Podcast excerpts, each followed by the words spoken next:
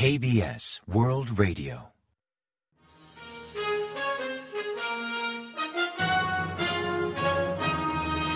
Informativo de KBS World Radio. Bienvenidos un día más al informativo de KBS World Radio. Les habla Javier Castañeda y tras el saludo les avanzamos los principales titulares del día 27 de enero. Corea del Sur se prepara para implementar la iniciativa Audaz. Yun enfatiza un servicio mutuo entre pueblo y Estado. Corea busca incluirse entre las tres mayores potencias de inteligencia artificial para 2027. Estados Unidos opina que Kim Jong-un todavía no ve necesario un séptimo ensayo nuclear.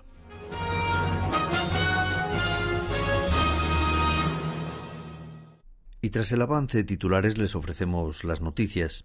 El Ministerio de Reunificación anunció que este año intentará ejecutar la iniciativa audaz del presidente Yoon Suk-yeol que apunta a lograr la desnuclearización de Corea del Norte. Durante el informe de trabajo ante presidencia, señaló que su principal objetivo político para 2023 es restablecer una correcta relación intercoreana mediante tres tareas principales: implementar la iniciativa audaz de la administración Yoon, normalizar las relaciones intercoreanas y promover los derechos humanos en Corea del Norte. En concreto, mostró su interés por definir lo antes posible medidas políticas, militares y económicas concretas para impulsar la iniciativa UDAD, a fin de solicitar apoyo y colaboración de la comunidad internacional.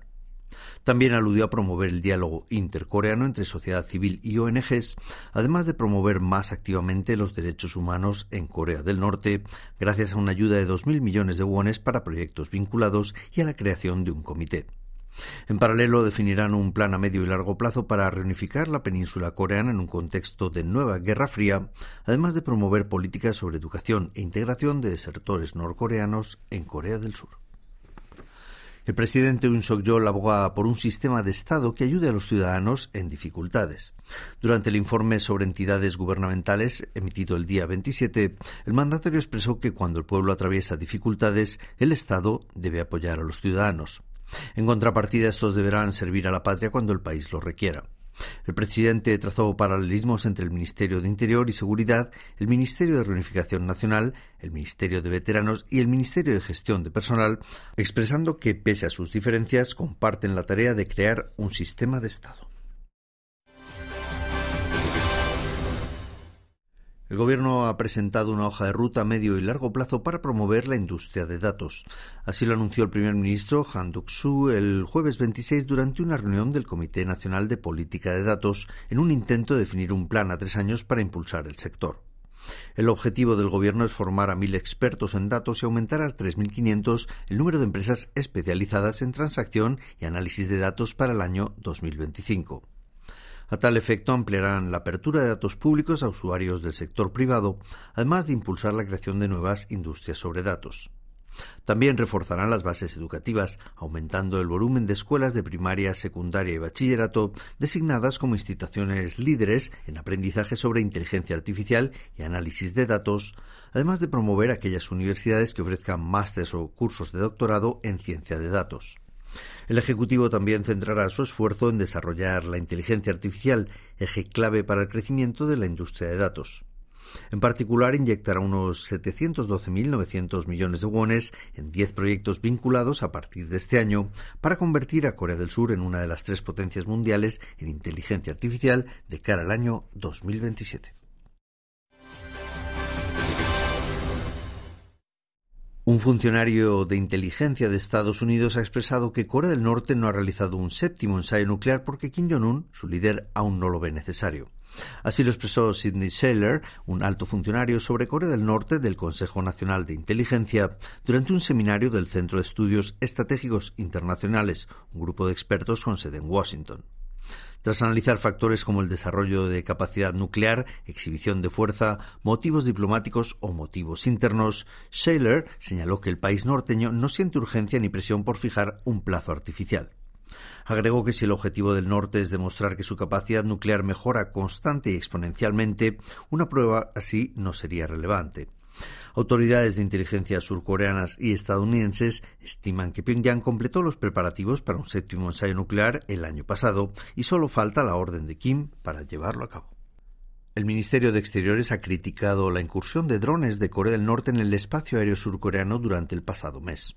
Según explicó la cartera ante los medios, la Cancillería condena la invasión ilegal con drones norcoreanos del espacio aéreo de Corea del Sur, que califica como un evidente acto de provocación.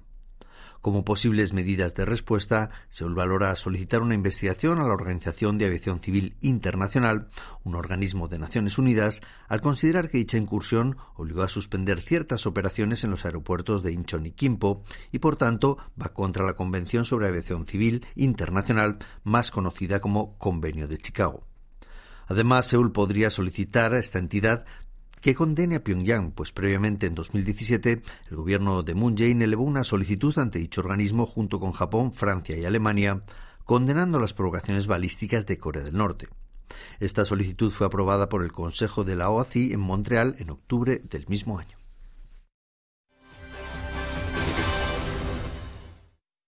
Durante el año pasado, 2022, el nivel diario de transacciones en divisas mostró su mayor volumen desde la renovación de las estadísticas en el año 2008.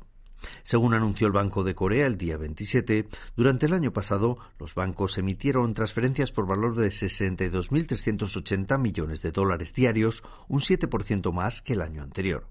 En concreto, las transacciones de divisas en efectivo aumentaron hasta 23.130 millones de dólares por día, un 1,8% más que en 2021, mientras que las de productos derivados de divisas alcanzaron 39.250 millones de dólares, un 10,3% más a nivel interanual. El Banco Central achaca este fenómeno al incremento de transacciones en productos derivados de divisas, al aumento de exportaciones e importaciones y a una mayor volatilidad en el cambio won-dólar. Pak Jin, el ministro de Exteriores surcoreano, espera una contribución honesta y voluntaria de las empresas niponas a la indemnización para las víctimas de explotación laboral impuesta por Japón durante la Segunda Guerra Mundial.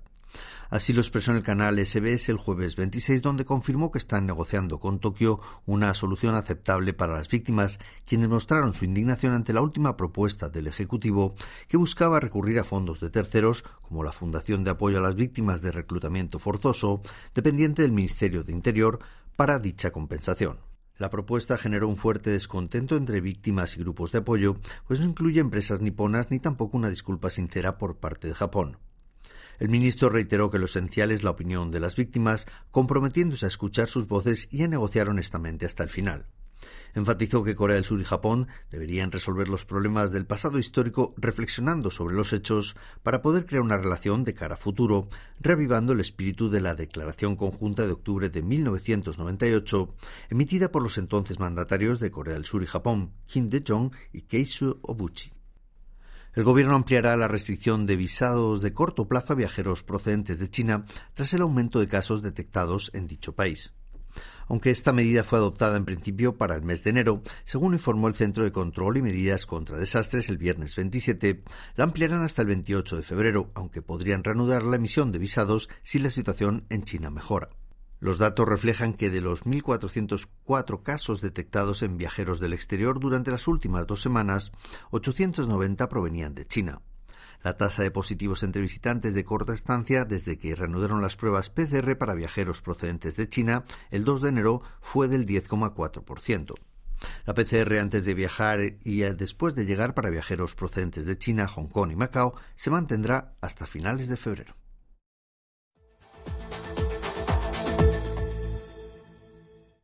Y ahora pasamos a ofrecerles el pronóstico del tiempo. La ola de frío polar que azota al país estos días persistirá hasta el fin de semana. Para el sábado 28 se espera otro día gélido con mínimas de entre menos 19 grados centígrados y menos 4 grados por la mañana y máximas de entre menos 4 y 3 grados centígrados por la tarde. También se esperan nieves esporádicas en Chuncheon y Cholla, al norte del área capitalina y en la zona central de Gangwon y de Gyeongsang. La calidad del aire, eso sí, será buena, con bajo nivel de smog en todo el país.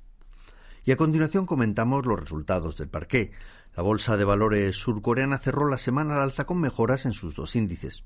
El Kospi, el índice principal, ganó un 0,62% respecto al jueves hasta cerrar en 2.484,02 puntos. En tanto, el COSDAC, el parque automatizado, mejoró un 0,31%, hasta culminar la sesión en 741,25 unidades. Y en el mercado de divisas la moneda surcoreana se devaluó frente a la estadounidense, que ganó 0,6 unidades hasta cotizar a 1.231,3 wones por dólar al cierre de operaciones.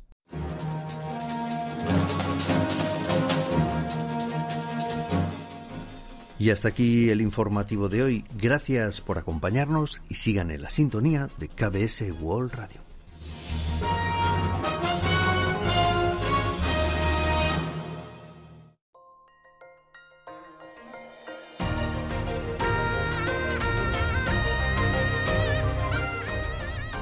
Acaban de escuchar el podcast de KBS World Radio.